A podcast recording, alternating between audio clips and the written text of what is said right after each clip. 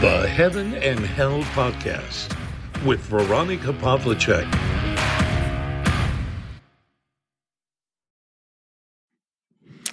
Hallo, ich grüße euch zu einer weiteren Ausgabe des Heaven and Hell Podcasts. Wenn du ein leichtes Knacken heute im Hintergrund hörst, das ist das Holz im Ofen, das so vor sich hin knistert und eine heimelige Atmosphäre erzeugt. Es geht doch nichts über ein wunderbares Holzfeuer. Ich schaue da jetzt auch gerade durch das Fenster des Ofens, das lodert richtig hell. Ja, da züngeln die Flammen empor und geben eine einzigartige Wärme. Ja, es ist kalt geworden, nicht nur draußen, sondern auch in vielen Herzen und viele Menschen erfrieren vor Einsamkeit. Dieser Tage darf ich es wieder erleben, wie wichtig es ist, gute Freunde zu haben. Und Freundinnen natürlich. Einen guten Freundeskreis. Ein stabiles Netzwerk, wo man weiß, man wird gehört. Selbst wenn die Meinungen auseinanderklaffen. Das ist für mich ja wahre Freundschaft dass man den anderen so sein lässt, wie er ist, dass man auch wenn man ihm nicht zustimmt, trotzdem ein Ohr schenkt und ja, Raum und Zeit gibt, zu sagen, was zu sagen ist. Ich habe es jetzt wieder sehr, sehr, sehr erlebt und in positiver Art und Weise erlebt, mehrfach in den vergangenen Tagen, wo ja doch einige große Entscheidungen gefallen sind. Ich werde vorerst nicht in die Karibik reisen, das war ja der große Plan, aber ja, das Leben geht anderer Wege. Ich musste mir eingestehen, dass meine Selbstständigkeit nach vielen, vielen Jahren harter Arbeit gescheitert ist. Und ihr kennt mich, ich sage das gerade raus, ich gebe es zu, ich sage die Wahrheit und es ging einfach nicht mehr. Ich habe schon gar nicht mehr gewusst, wie ich die Versicherung zahlen soll und so weiter und so fort. Und so habe ich eine Entscheidung getroffen. Gott hat sie mir auch ans und ins Herz gelegt. Ich habe mein Gewerbe ruhend gestellt, bin zum Arbeitsamt marschiert und habe eingestanden, dass meine Selbstständigkeit gescheitert ist, dass ich es nicht geschafft habe, in all den Jahren ein Einkommen zu erzielen, von dem man auch in irgendeiner Art und Weise leben kann. Das bedeutet, dass ich jetzt auf Jobsuche bin. Auch das spreche ich jetzt einfach mal in mein Netzwerk hinein. Und meine Reise bis auf weiteres aufgeschoben ist vielleicht nicht ganz aufgehoben, aber natürlich wird da einige Zeit wieder ins Land ziehen. Aber auch das bin ich ja schon gewohnt, dass über lange Phasen Warten ansteht und ja, vielleicht auch noch einmal eine Überprüfung all dieser Pläne, dass man noch einmal einem Test unterzogen wird und dann wird man sehen, wie sich die Dinge entwickeln. Sie sind ja sowieso alle in Gottes Hand. Das betone ich ja immer wieder, dass ja nicht unser Wille geschieht, sondern seiner. Mittlerweile weiß ich auch, dass er einen guten Plan hat für jeden Einzelnen, jede einzelne von uns. Er weiß ganz genau, warum irgendetwas so geschieht, wie es gerade geschieht, auch wenn wir selbst es noch nicht ganz verstehen. Und so gehe ich ganz offen da hinein und freue mich, bald eine neue Aufgabe zu finden, wo ich mit meinem Wissen, mit meiner Erfahrung Menschen nützlich sein kann und ja, da dann eine Weile beschäftigt sein werde. Am anderen Ende der Welt wird mein Mann, also wir sind ja schon kirchlich getraut, standesamtlich noch nicht, derweilen nach dem Rechten sehen und tun, was zu tun ist. Einiges ist noch zu machen beim Haus, es ist noch nicht ganz fertiggestellt und ja, er wird auch beginnen, die ersten Gäste zu beherbergen. Und so weiß ich, es ist alles in guten Händen. Wir ziehen weiterhin an einem Strang und wir haben ja einmal schon eine sehr, sehr große Prüfung bestanden, indem wir uns, als ich mich um meinen Vater gekümmert habe, ganze sechs Jahre nicht gesehen haben. Ja, wir hatten gehofft, dass diese Zeit der Trennung jetzt vorbei sein würde, aber es ist noch nicht so weit. Und Gott wird mir genau sagen, wo der Weg jetzt hingeht.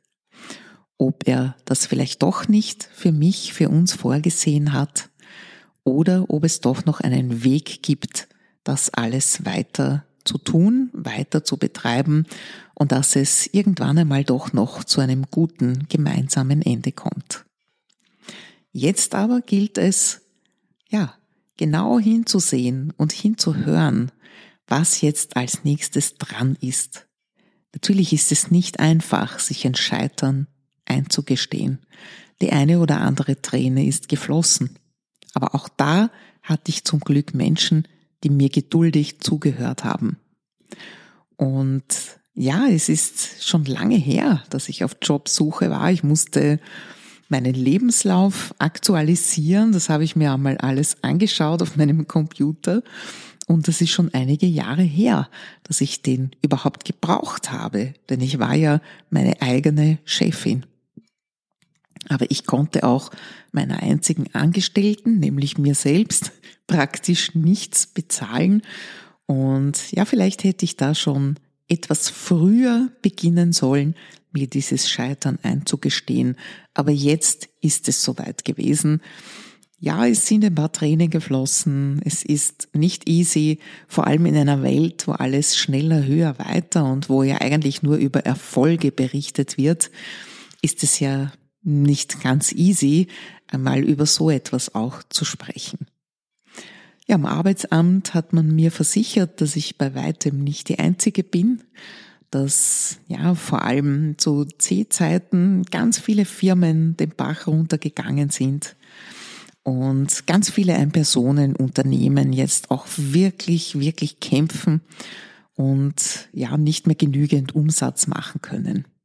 Ganz zu schweigen von den kleinen Firmen, die Angestellte haben, die es nicht mehr schaffen, die Gehälter für ihre Mitarbeiter zu erwirtschaften. Das stelle ich mir ehrlich gesagt noch viel bitterer und noch viel schwerer vor. Ja, was möchte ich sonst noch dazu sagen? Etwas, was auch nicht ganz leicht fällt zuzugeben, was aber äußerst menschlich ist. Ich glaube, dass Gott uns wieder in die Demut bringt, wenn wir zu viel Stolz oder Hochmut gezeigt haben. Vielleicht habe ich mich zu groß gefühlt, zu wichtig, zu, ja, als tolle Unternehmerin, ja, so wollte ich mich gerne sehen und wusste doch, dass ich es nicht wirklich bin. Ich komme ja aus einem ganz anderen Umfeld, aus einer ganz anderen Erziehung, aus kleinen Angestellten oder auch die früheren Generationen Arbeiter, Handwerker, Landwirte.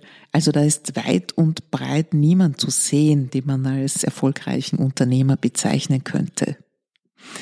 Natürlich gibt es auch Menschen aus solchem Umfeld, die es schaffen.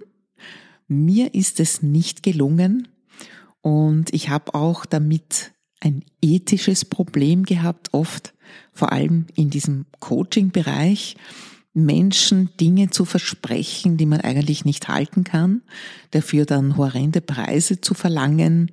Und, wie ich sehr häufig gesehen habe, vor allem in dieser Online-Coaching-Blase, wenn sich der Erfolg dann nicht einstellt, trotz eines sehr, sehr hohen Investments, dann gibt es das wunderbare Totschlagargument, dass derjenige mit seinem Mindset eben noch nicht so weit wäre. Und ja, man schiebt ihm dann quasi die Schuld zu. Und ja, der Coach hat das Geld genommen, kann natürlich keine Garantie für den Erfolg abgeben, das ist klar, aber dann zu sagen, derjenige ist halt mit seinen Gedanken oder mit seiner Einstellung noch nicht so weit, ist eigentlich sehr, sehr schäbig. Oder, was ich auch häufig gesehen habe, ist Menschen Probleme einzureden. Das ist gar nicht so schwer, ja. Jeder sagt dann, oh ja, das kann ich eigentlich auch gut brauchen oder ja, daran leide ich auch oder das ist in meiner Familie auch ein Problem. Und diese Problembetonung, die führt eben dazu, den Bedarf zu wecken, dieses Problem weghaben zu wollen. Der Coach verspricht dann, dass er das tun kann, gegen das entsprechende Honorar natürlich. Das ist ausgesprochen manipulativ. Von meinen kommunikativen Fähigkeiten her könnte ich das natürlich auch, aber von meinem christlichen, ethischen, menschlichen Grundverständnis her wäre das für mich nicht in Frage gekommen. Auch habe ich immer wieder Menschen geholfen, die nichts bezahlen konnten, und das bereue ich überhaupt nicht, denn gerade diese haben meine Hilfe am dringendsten gebraucht. Ich weiß, dass es zurückkommt auf anderen Wegen. Darauf hoffe ich auch jetzt. Und ich bete weiterhin, diesmal ausnahmsweise auch für mich. Ich habe gehört, dass auch andere für mich beten. Dafür möchte ich mich auch wirklich herzlich bedanken. Das hat eine ganz, ganz große Kraft, das weiß ich. Und deswegen fürchte ich auch nicht, wo der Weg weiterhin geht. Das war heute eine sehr persönliche Folge, aber mir ist wichtig, mit dir auch diese Dinge zu teilen. Vielleicht findest du dich da auch wieder und vielleicht fasst du auch den Mut, ja, nicht vielleicht es jetzt öffentlich auszusprechen, aber wenn du magst, kannst du mir schreiben und ich biete ja auch ein kostenfreies Gespräch an.